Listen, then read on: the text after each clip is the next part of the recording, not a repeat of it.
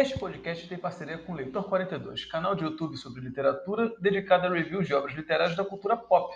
Vocês podem também encontrá-lo no Instagram, o arroba Leitor42. Essa semana o canal analisou o livro Nascido do, Nascido do Crime, do comediante sul-africano Trevor Noah. É, ele conta um pouco de como foi a infância dele no, na parte final do regime do apartheid na África do Sul. Bem interessante. Ainda no ramo cultural, temos o pessoal do Célula Pop, sempre chegando rápido com o melhor conteúdo do mundo artístico e social. Tudo aquilo que é essencial para o nosso convívio. Eles também têm um podcast, o Célula Pod, que é um podcast bacana para conhecer novas bandas que estão surgindo no cenário da música, com toda a irreverência e cremosidade da jornalista Ariana Oliveira e do jornalista também, o Carlos Eduardo Lima, o Céu. Contamos também com a parceria da Liga Universitária de Kart, a popular LUC, a primeira liga universitária de kart do Brasil, reunindo universitários e ex-universitários, eu mesmo sou um deles que tem interesse em representações atléticas de suas faculdades em uma competição de kart. Em breve haverá a primeira etapa do campeonato ali no dia 20 de março no Rio Kart, em Jacarepaguá, no Rio de Janeiro. Mais informações, basta acessar a página do Instagram da LUC, que é o arroba Liga Universitária de Kart, que estará também na descrição do podcast. Venha correr conosco na LUC, a Casa do Automobilismo Universitário. Bom lembrar que todos os parceiros, não só a LUC, estarão também linkados aqui na descrição.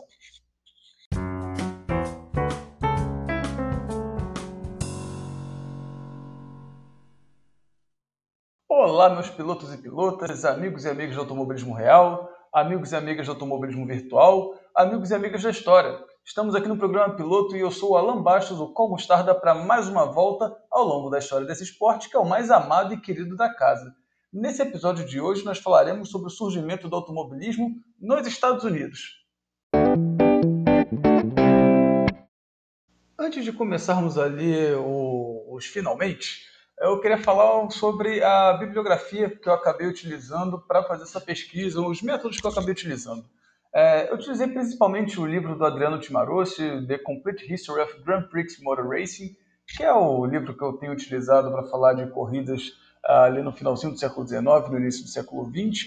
Uh, esse foi ali o, o, livro principal. E eu fiz algumas consultas de arquivo, dei uma olhada no site da Motorsport Magazine, no, no database que eles têm ali de, de corridas, de, uh, de, histórico ali, de posições e, momentos. Eu dei uma olhada também no site da Vanderbilt Cup, uh, que foi um dos principais eventos aí do, de automobilismo nos Estados Unidos no início do século XX. Todas as fontes poderão ser encontradas, é claro, na descrição. Eu vou colocar ali um linkzinho para o Pastebin. A bibliografia eu vou colocar é, na própria descrição. Mas os artigos, para não ficarem ocupando ali muito espaço com os links, eu vou colocar é, um link geral do Pastebin que vai, basta você apertar ali, você vai ser direcionado é, para uma pasta do Pastebin, onde vai estar todas as anotações com os sites que eu acabei pesquisando. Minha pilotada, eu gostaria de lembrar que esse episódio aqui faz parte de uma série de programas em que eu comento sobre o surgimento do automobilismo em determinada região. E para esses programas eu criei a seguinte hipótese, de que quem passou pela segunda revolução industrial, ali no, século, no, no finalzinho do século XIX, como um, um, ator bem desenvolvido que conseguiu desenvolver suas indústrias, tendeu a, a, desenvolver o automobilismo de uma maneira mais rápida ali no finalzinho do século XIX ou bem no iníciozinho do século XX. E os Estados Unidos é um caso que aconteceu isso, que de fato é, passou pela segunda revolução industrial e o automobilismo ele acaba surgindo ali no finalzinho do século XIX e início do século XX. É um caso que é, confirma essa hipótese.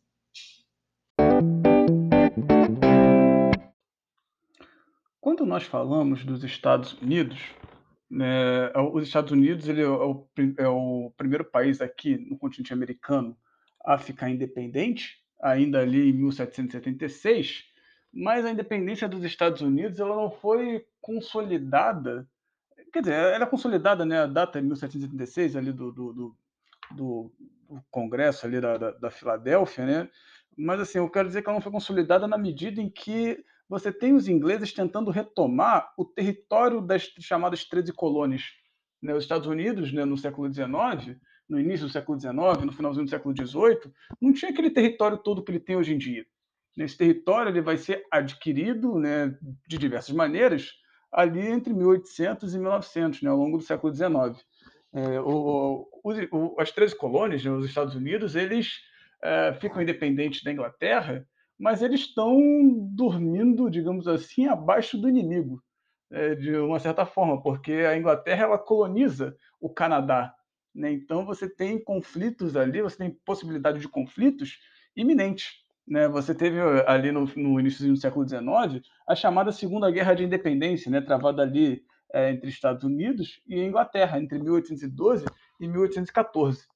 Né? Travada ali, a guerra ocorre ali por causa de, de, de querela ali de território, né? de, de, de os Estados Unidos já está preocupado com a expansão. Né? Os Estados Unidos tem algumas preocupações nesse início do século XIX, que são né, manter a sua independência, né? não à toa os Estados Unidos eles vão é, advogar políticas que isolem os europeus aqui no continente americano. Né? Por exemplo, a, a doutrina Monroe. Né? A doutrina Monroe ela vai advogar ali que a América né, não deveria ser mais ocupada ali pelos colonos europeus. Né? A gente tem um continente americano aqui é, dividido né, no período do Tratado de Tordesilhas entre Espanha e Portugal, e nós temos é, ao longo do século XVI, ao longo do século XVII, diversas tentativas de outros países europeus de ocupar pequenos pedaços do território. Né? Aqui no Brasil, por exemplo, teve caso de invasões francesas, invasões holandesas. Né? O Brasil mesmo faz fronteira com a França, uma coisa que o pessoal muitas vezes não percebe. Né? Acima é, aqui do, da região do norte, nós temos nós fazemos fronteira com a Guiana Francesa. A Guiana Francesa faz parte da França. Né? O Suriname, né, que é ali vizinho, é, era colônia holandesa. A Guiana era colônia inglesa. Você vai ter ali é, os ingleses também atuando ali no Caribe. Né? Você tem esse tipo de situação. E o, o, os Estados Unidos vão tomar como política né, o, o, isolar as potências europeias. Então, nesse contexto aqui do, do século do início do século XIX, né, a América Latina está passando por processos de independências né, ao redor, do, ao redor do, de, todo, de todo o continente, né, devido ali às debilidades da Espanha na, na, na, nas guerras napoleônicas na, Europa. Né, o rei Fernando VII ele é, é, enfim, ele é preso ali no, nas invasões do, do, do Napoleão Bonaparte. É, isso tem como consequência a, a, necessidade de uma certa autonomia, né, de uma certa cadeia de comando a ser feita aqui nas, é, nas colônias espanholas aqui na América, né? E, e, ao longo ali da primeira metade do, do, do século XIX, né, vão acontecendo diversas independências ao longo do, do, do continente. Estados Unidos ele vai incentivar essas independências, né? Ele vai incentivar essas independências para tentar, é, enfim, para tentar expulsar os europeus daqui, né, para tentar eh, expulsar essas ameaças. E não somente isso, né, não só é, expulsar os europeus. Né, os estadunidenses eles têm um projeto para a América Latina, né, um projeto para a América Latina que também ali está inserido na doutrina Monroe, né, do James Monroe, presidente James Monroe, presidente dos Estados Unidos no início do século XIX, que é utilizar a América Latina como uma área de, de, de, de influência estadunidense.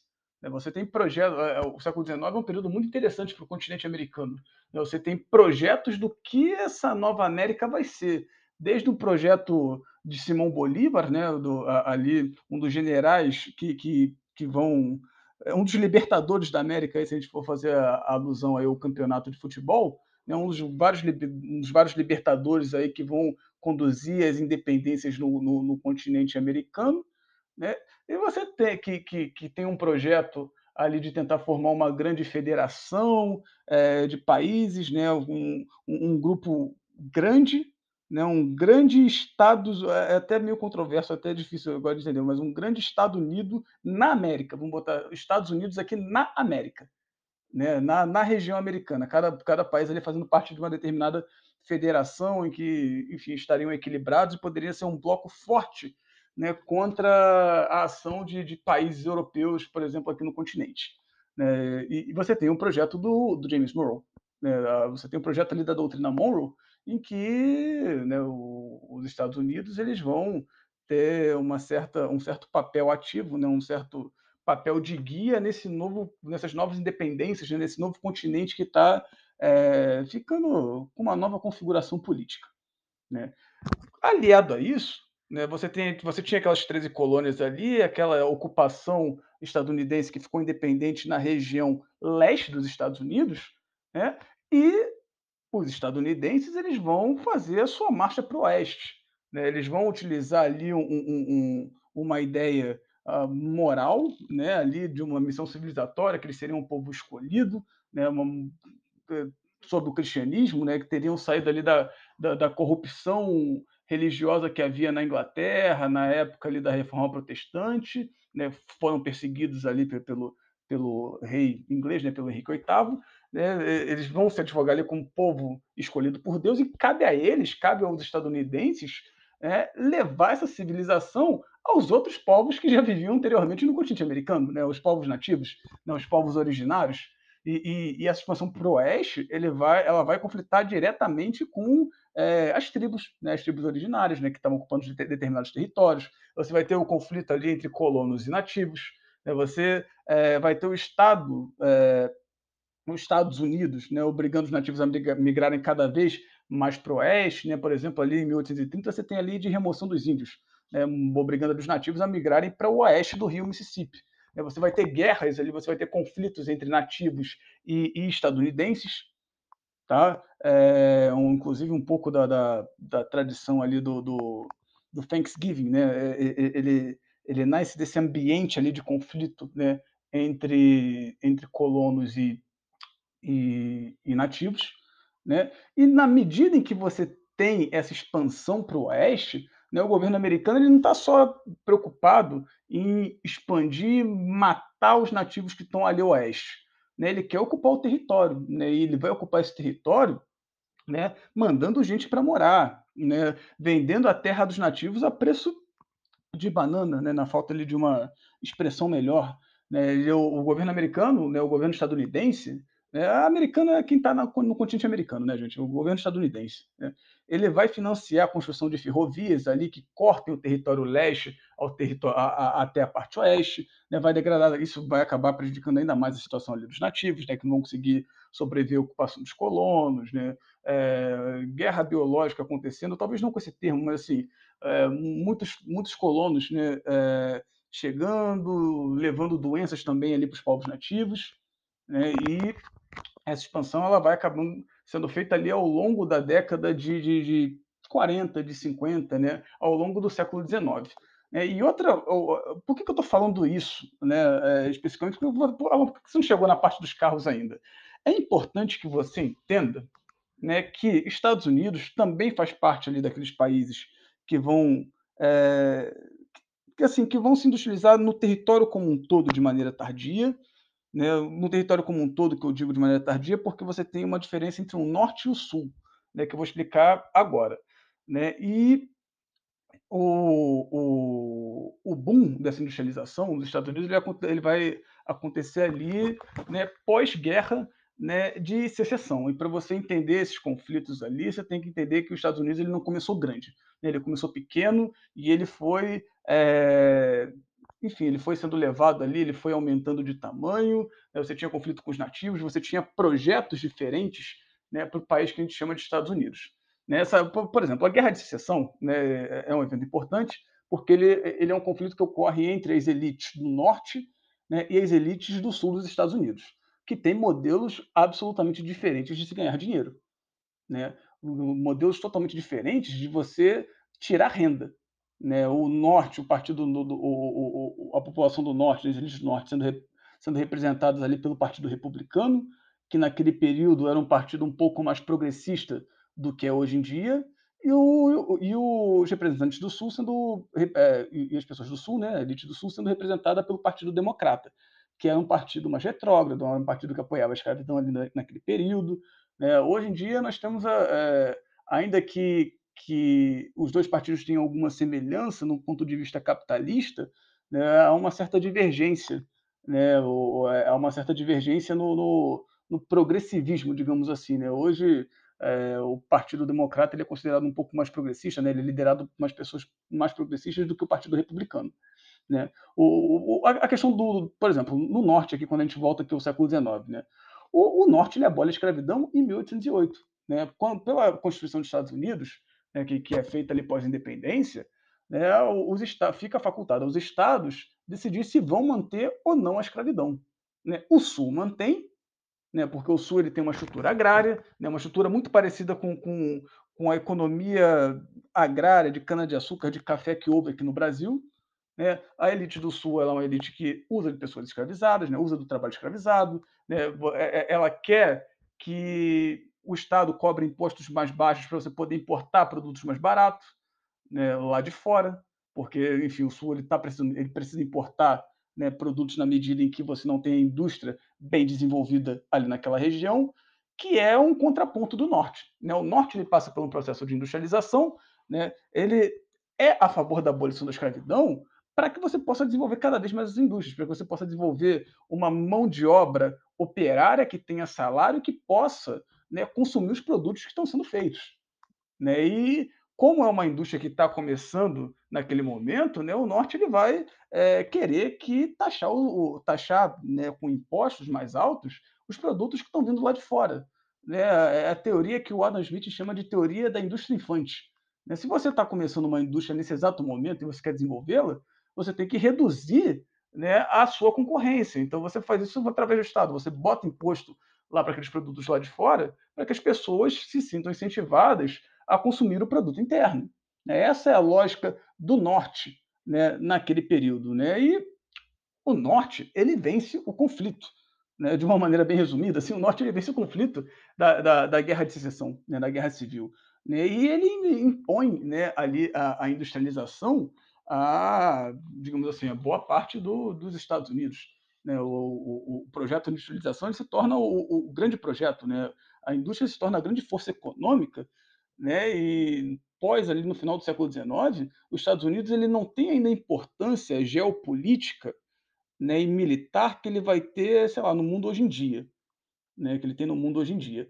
Mas, no final do século XIX, os Estados Unidos já se torna um grande país bastante rico, né, que tem que vende produto para quase todo mundo, né, que vende produto para diversos países, né, que está bem economicamente falando, né, politicamente tem um, as elites né, estadunidenses elas divergem entre manter uma postura isolacionista, né, se isolar do mundo ali, não intervir no conflito de outros países, principalmente os europeus, e uma política intervencionista, né, a, a, a, indo, né, pensando numa maneira em que o mundo ele não é, uh, como é que eu posso falar? O mundo, as pessoas não são isoladas, as pessoas precisam umas das outras, né, e tudo que acontece lá do outro lado pode reverberar nos Estados Unidos de uma maneira negativa. Então, caberia né, aos estadunidenses atuar política, eh, mundialmente, né, atuar de maneira intervencionista para garantir os seus interesses. Né? Esse é o contexto do finalzinho do século XIX para os Estados Unidos, né? dessa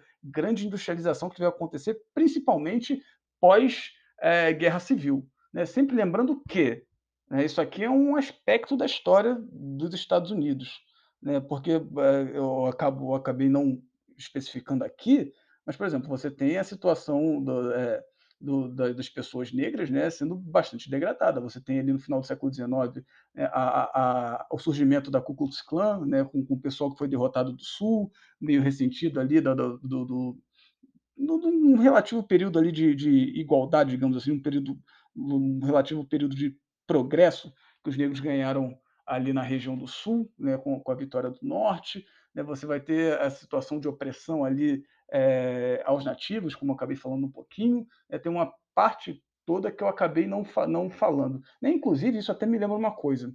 Né? Quando eu estava é, investigando um pouquinho sobre, lendo um pouquinho né, sobre história do automobilismo dos Estados Unidos, né, eu vi alguns vestígios de ligas de automobilismo para pessoas negras no início do século XX. Eu não vou falar mais sobre isso agora, porque eu não tenho a fonte boa, mas esse programa pode chegar no ouvido de muitas pessoas. Caso as pessoas tenham, quiserem me recomendar, eu estou à procura. Quem sabe um dia eu faço um programa sobre isso quando eu achar ali, quando eu estiver mais seguro para falar sobre esse assunto. Né? Por hora, a gente vai falar aqui um, do, um pouquinho do desenvolvimento do automobilismo uh, ali no, no iníciozinho do século XX. As corridas não demoraram a aparecer nos Estados Unidos. É, se a gente for parar para pensar que em 1894 você teve a corrida Paris-Rouen, como já falamos anteriormente, uh, corridas ali com, com, automóveis com combustão, é, enfim, combustão interna, É, em 1895, no finalzinho de 1895, no dia 28 de novembro, nós tivemos a, a, a primeira corrida nos Estados Unidos, né, no Thanksgiving Day, né, no, no, dia do, de Ação de Graças. O, o a, a, corrida ela foi patrocinada por um jornal, o Chicago Times Herald, e ela foi idealizada pelo editor do, do, do Chicago Times Herald, né, o Herman Kossat. Né, ele tinha o intuito ali de promover aquela nova indústria automobilística, né, promover através ali do, do entretenimento das corridas e, por consequência, investir nesse assunto que as pessoas se interessam, as pessoas se interessam, né, as pessoas possam se interessar e vender o próprio jornal como, como enfim, o meio que, que divulga aquela, a, a, aquele novo ambiente né, que está que tá acontecendo, que está que tá vindo. Né? Você é, é uma corrida que ela tem a, a, entrada de muitos competidores em princípio, né? diversos pilotos deram entrada, mas com, no dia, né, ali na, na semana que, que o evento ele estava a se passar, a Chicago, né, onde vai acontecer a corrida, né, o, a corrida ia de Chicago até Milwaukee, né, mas devido a um tempo ruim, né, a, a, a fortes é, tempestades de neve, né, enfim, ao clima frio, muitos dos competidores foram desistindo né, de, de, de competir. O, o, Chicago Times Herald ele manteve a, a prova para acontecer, né, mesmo com tempo ruim. Isso dá para ver na, nas fontes ali, né, tem, um, tem uma edição do Chicago Times Herald que está tá disponível em arquivo online que dá para ver que, que o, o, editor, né, enfim, o escritor ele tem essa preocupação de falar assim, ó, vai ter. Né, vai ter, mesmo que, tá, mesmo que esteja clima ruim, vai ter, a gente já testou a, a, os carros, já testamos ali os determinados veículos, tal, tal, tal. Né, ele, ele tem, eles têm essa, essa preocupação ali naquela edição do dia. Né? Inclusive, né, falando assim, testar carros é até uma coisa interessante, né, que, que eu acho que vale a pena falar. Né? Nós estamos aí na época da na, na era da Fórmula E, né, que está chegando, né, e já no, no, no, nessa corrida aqui de Chicago, né, que que eu, eu, não lembro se falei, mas ela não vai até Milwaukee, né? Ela ia até Milwaukee, mas com clima ruim, né, com tempo ruim, ela, o, o, circuito foi reduzido, né? Eles ficam entre Milwaukee e, e, e, a cidade, não sei se é cidade ou se é distrito, né? Ou se é um bairro assim de Evanston, que é, que é ali próximo de Chicago, né? O, o traçado ele não, ele acaba não sendo é, ele acaba sendo longo, né? No, na medida que que, enfim, a corrida, né, o vencedor leva sete horas, quase oito horas para completar, mas não, não, não me parece mapa tão longo quanto outros que estão acontecendo no período. Né? É, você tem né, o, o, no, nesse, nesse evento a, a entrada de carros movidos a eletricidade. Olha que coisa, olha que coisa bacana, olha que coisa inusitada, né? É a época do experimentalismo.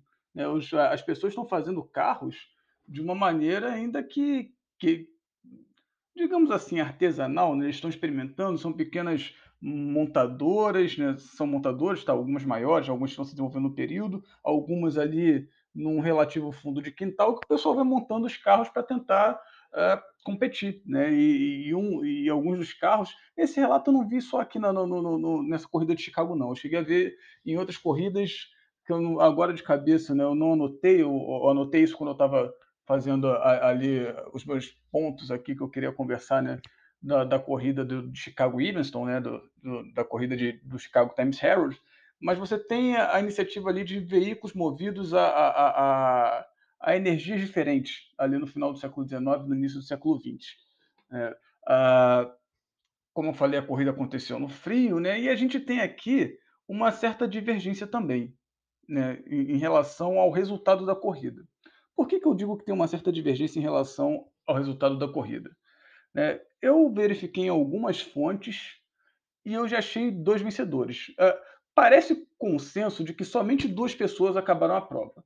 Né? O, o Frank Duria, né, que, que, corria com um carro seu, né, um carro do Ria, né, e o Oscar Miller, né, que corria com um carro do, do um carro Benz. Né? É consenso de que somente esses dois terminaram a prova é, e, e, inclusive, né, dá a entender nas fontes que somente esses dois largaram. Né? Foram os únicos dois que conseguiram largar ali no, no, no, no, no circuito. Quando eu olho, né, quando, quando eu, eu, fui olhar as determinadas fontes que eu pesquisei, né, do, do, do é, Enciclopédia de Chicago, ou, ou, ou, listei as fontes aí para vocês no, no, no, enfim, na descrição do episódio. Né? Dá como vencedor né, o Frank Duria, né, correndo ali com carro próprio, levando 7 horas e 53 minutos. Eu uso como fonte também né, o livro é, Complete History of Grand Prix Motor Racing, né, do, do, do Adriano Timarost, né, Cimarost. E ele dá como vencedor, como ele, ele, descreve como se o último, se o único cara, o único piloto que tivesse passado ali, que tivesse terminado a corrida, tivesse sido exatamente o Oscar Müller com 8 horas e 44 minutos. Né? É, eu parei de pensar, pô, será que é um erro de digitação? Né? Será que de repente é um erro de. Não sei, um erro de digitação ali na publicação, né? Não passou, a, a revisão passou batida, esse tipo de coisa pode acontecer. Né? Esse tipo de coisa pode acontecer. Mas eu achei estranho, né? Eu, eu achei estranho porque os horários de, é, de, finalização de corrida, né? O horário de cada um é diferente, é muito diferente, é muito discrepante, uma hora e pouquinho. Em outras fontes que eu pesquisei é, falavam né, que, que o segundo colocado ele teria chegado com uma, com uma hora e, e 10, uma hora e 20 de, de, de distância, né, uma hora e 20 minutos mais ou menos de distância do, é, do segundo colocado. Né? E se a gente for parar para reparar o tempo, né, o Frank Duria completando ali em 7 horas e 53 minutos, né, o Oscar Miller em 8 horas e 44, dá mais ou menos um tempo de distância, né, desse uma hora, uma hora e pouquinho. Então, o que, que eu entendo? Né, é, eu, eu, entendo que o, o Adriano Cimaroshi, né, do, do, livro do Complete History of Grand Prix Motor, Motor Racing, ele provavelmente ignorou, ele não, é, enfim, não conseguiu fonte falando sobre o Frank Duria. É isso que eu, é isso que eu entendo é, pensando aqui né, do que, que, pode ter acontecido. Né? E, e, digo, isso tam, digo isso também por quê? Porque eu pensei, ah, eu tenho divergências de fontes. Muito simples. Né? A gente está numa era que temos jornais, finalzinho do século XIX. É, eu consegui achar um, um, bom site ali que, que enfim, compila né, é, arquivos digitais de jornais estadunidenses. Eu pensei, pô, eu vou procurar. Né? Eu vou procurar em algum jornal, eu, vou procurar no próprio Chicago Times Herald, para que, que eu encontrei o arquivo, para ver né, no dia, né, no, no dia 28, tem uma publicação né, do dia 28 ao dia 30, nas edições seguintes, para ver se eu encontro o resultado da corrida e eu satisfaço isso. Né, eu fui buscar o resultado da corrida, né, eu encontrei a matéria que divulga a corrida, tá? mas o resultado, né, o que aconteceu nela, eu não encontrei. Né, eu acabei não encontrando no Chicago Times Herald. Né, eu, eu, então, eu, o que eu entendo que o, o, o que eu entendo é né, que esses outros pesquisadores eles têm fontes, né, é, esses, esses pesquisadores, né, esses autores, eles têm ali uma legitimidade, né, aquele livro ele foi passado, ele foi aprovado, tem mais de uma pessoa ali entendida, né, estudiosa ali do automobilismo que uh, botou Frank Duria como como vencedor, né, eles provavelmente tiveram acesso a uma fonte ali que eu não não tive, né, que eu não tive e, e, e é neles que eu estou, é, enfim, legitimando essa, essa visão. É, é, complicado quando você. É, é, até estranho, na verdade, né? Isso me gera, isso me gera outras questões, né? Porque se você tem o trabalho de divulgar, né? Um, se você tem o trabalho de divulgar um, um, um determinado evento, por que você não cobra o resultado dele? Né? Como é que você não cobra o resultado dele? Me parece contraproducente na medida também que pode ser que é, arquivos, é, enfim, se percam. É, embora embora que o, o, o, do Chicago Times Herald que eu tenha olhado, ele tinha uma certa regularidade ali de, de enfim, né, de impressão e tudo mais. Pode ser que a informação tenha se perdido, tenha sido escrita ali pelo pessoal é, mais vivente, que, que, vivesse mais ali naquele período, né? Ou, enfim, os pesquisadores pegaram uma fonte que eu acabei não chegando. Né? Mas, de qualquer forma, eh, a, a, a informação está aqui. Né? Você tem essa corrida né, do Chicago Times Herald, né? o, o, o, tudo indica que o Frank Duria né, tenha sido o vencedor, né, e ele levou o prêmio ali de 5 mil dólares. Né? E esse é o primeiro evento né, de corrida nos Estados Unidos, né, tido como o primeiro evento de corrida nos Estados Unidos. Os Estados Unidos ele vai, ele vai passar um, um, um, certo tempo né, sem é, desenvolver novos eventos. Né? Você vai ter um novo evento ali de um porte grandioso a partir de 1904 com a Vanderbilt Cup. Né? A Vanderbilt Cup é o primeiro evento ali de grande porte promovido pelo empresário né, da família Vanderbilt, né, o empresário Williams Kissen Vanderbilt. Né, ele é, é, enfim, ele é, faz parte de uma família que, que é bastante influente nos Estados Unidos, é uma das mais ricas ali no final do século XIX. Né, a família dele tem negócios ali na, no, no ramo dos transportes. Né, ele vai se inspirar nos europeus, no que está acontecendo no cenário europeu, né, nas competições ali da, da, da Copa Gordon Bennett, ali na, na, na Europa, no, nas corridas né, do, do, circuito das, Ardenas na França, né, em que os automóveis clubes eles disputam entre si para ver quem é o melhor, né, essas disputas nacionais. Né, e ele vai propor um, um, um, corridas é, anuais, né, que seriam se tornaram anuais, é, como uma espécie de resposta né, ao cenário automobilístico dos Estados Unidos que estava meio parado né, e, e, da necessidade de você, do, do, do enfim, da indústria é, automobilística estadunidense, ela estar no mesmo pé, né, ou então buscar estar num certo pé de competição com as europeias. É, a, a, corrida ali do, do, do, Vanderbilt ela vai ser promovida é, em Long Island, né, em Nova York, é bem próximo, mas na verdade bem próximo ali de Nova York, vai ter um, um, uma distância ali de 458 quilômetros o, o circuito, né? E, e, como primeiro vencedor vai ter um estadunidense, né? o George Heth, né? com, com um carro francês, o, o, o, o Panhard, né? seguido ali do Albert Clement Jr., né? com um carro próprio, né? o Clement Bayard. Né? O, o, o, George Heth, né, especificamente, ele é um piloto que ele vence provas interessantes nesse período aí do iníciozinho do século XX.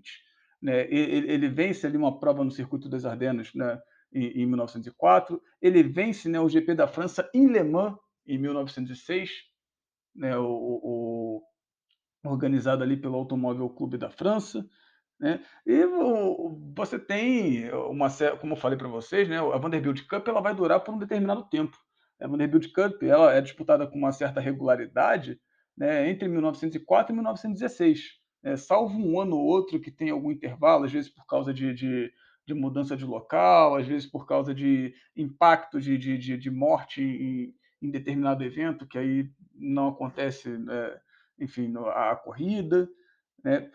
E, posteriormente, né, a, a, Vanderbilt, né, o, o, no, finalzinho do século XX, né, o nome Vanderbilt, né, é, essa figura do, do, do, do William Vanderbilt, ela vai ser homenageada em um troféu né, um troféu ali da categoria o S500, né, que depois viria a se tornar kart, né, no circuito do, de Michigan.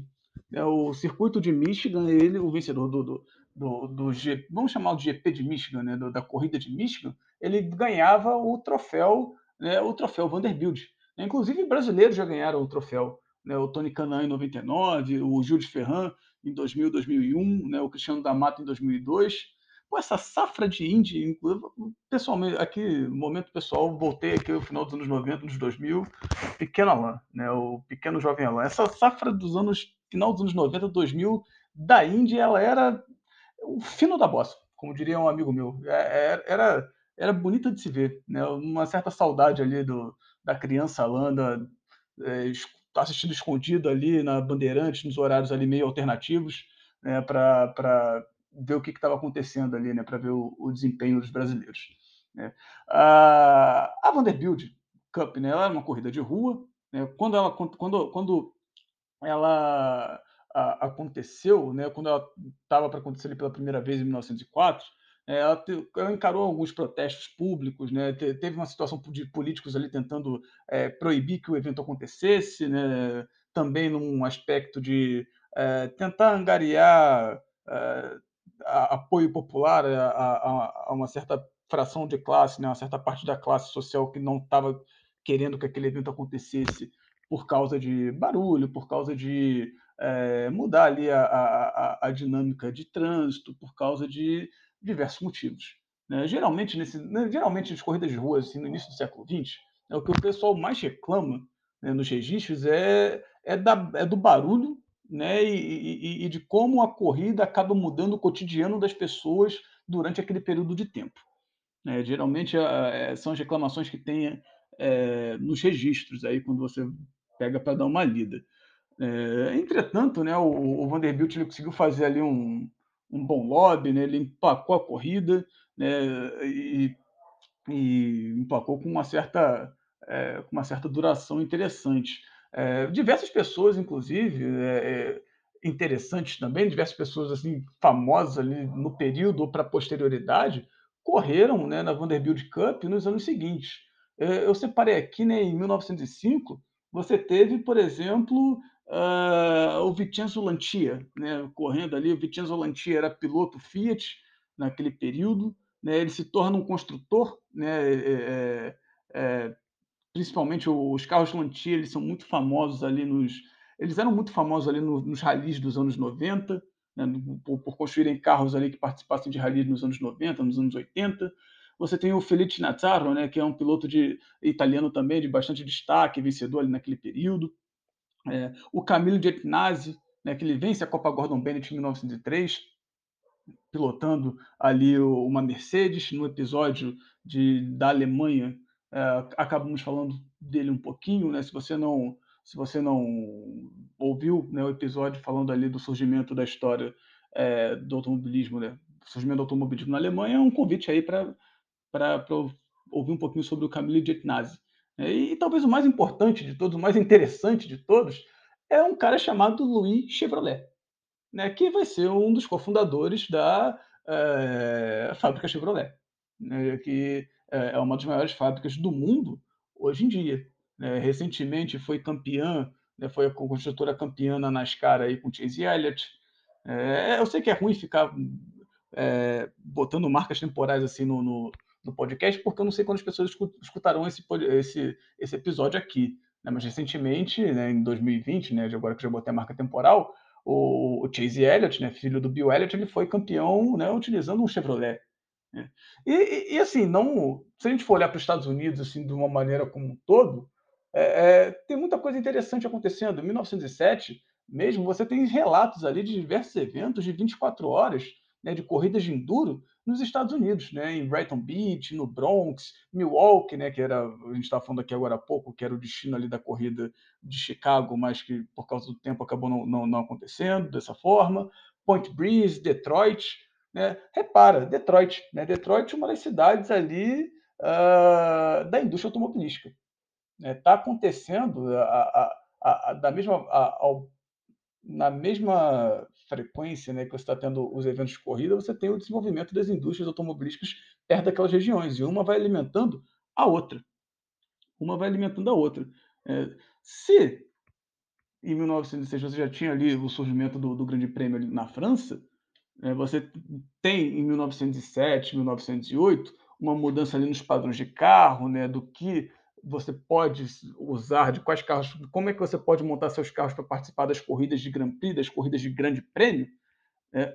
Você tem mudanças ali para é, reduzir ali o tamanho do motor, criar uma nova aerodinâmica, a, até também, inclusive, para é, gerar automóveis um pouco mais seguros. Né? Você já tem o problema também da, da, da, da, da mortandade nas corridas, né? de você ter acidentes que morre determinado piloto, morre espectador, uh, você tem é, uma certa mudança, e essa mudança é muito importante para o surgimento do Grande Prêmio dos Estados Unidos.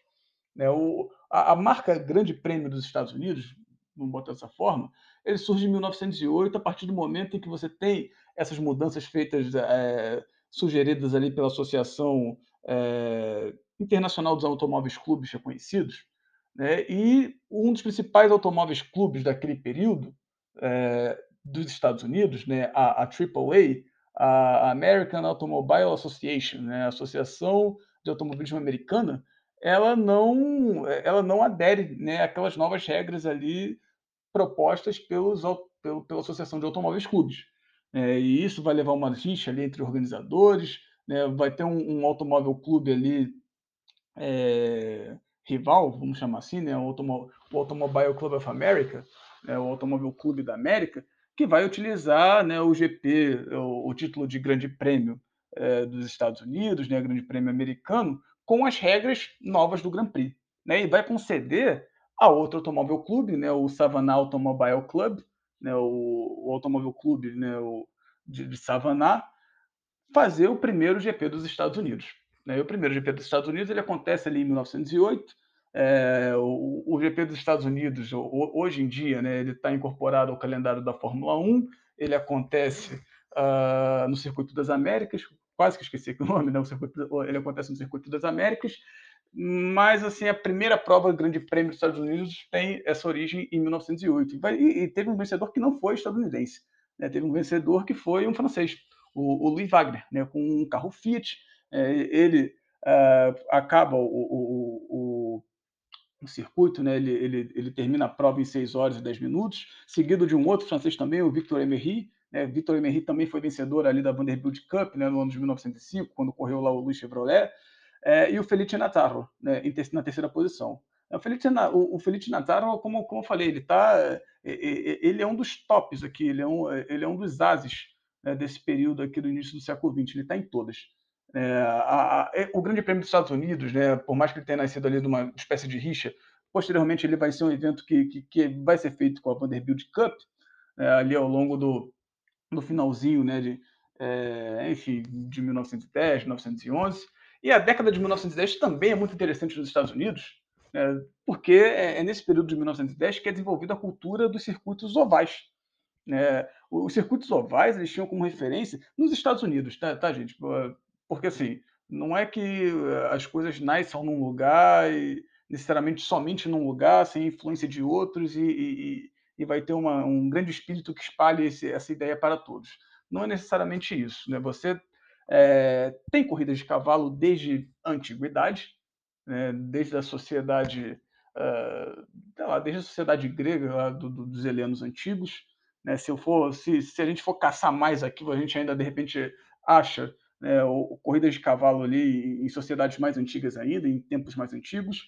É, e é, nos Estados Unidos, especificamente, é, essa falta de segurança das corridas de ponto A até o ponto B, eles vão acabar beneficiando bastante essa ideia de você criar um circuito, né, de você criar um circuito fechado para, é, enfim, para fazer as corridas né, as corridas poderiam ser consideradas mais seguras. Né, os empresários eles podem cobrar a entrada, né, fica mais fácil você cobrar a entrada num circuito fechado do que num circuito aberto. Né, é difícil você cobrar ali a entrada num, numa via pública, né, é mais difícil né, do que num circuito fechado. E o, nos Estados Unidos, né, você vai ter essa, essa, o surgimento né, do, do circuito oval. É, por que, que eu estou falando que é uma das influências? Né? Porque um ano antes, uh, a Inglaterra já fez o seu primeiro circuito, uh, bom, quase, vamos, vamos, considerar um primeiro circuito oval, né, um primeiro circuito oval que foi o circuito de Brooklands.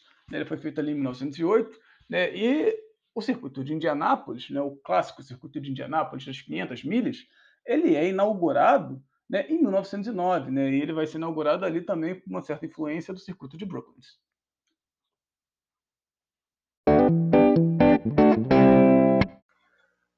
Vale lembrar que esse programa aqui ele acaba passando, ele acabou passando por um recorte histórico em que eu fui mais ou menos ali até a década de 10, para que vocês pudessem ter uma noção é, das origens. Quaisquer outros eventos que tiveram na, na história do automobilismo estadunidense, alguns que possam ter ficado aqui de fora desse, desse programa, outros posteriores, eu posso voltar a fazer um programa mais específico sobre isso no futuro.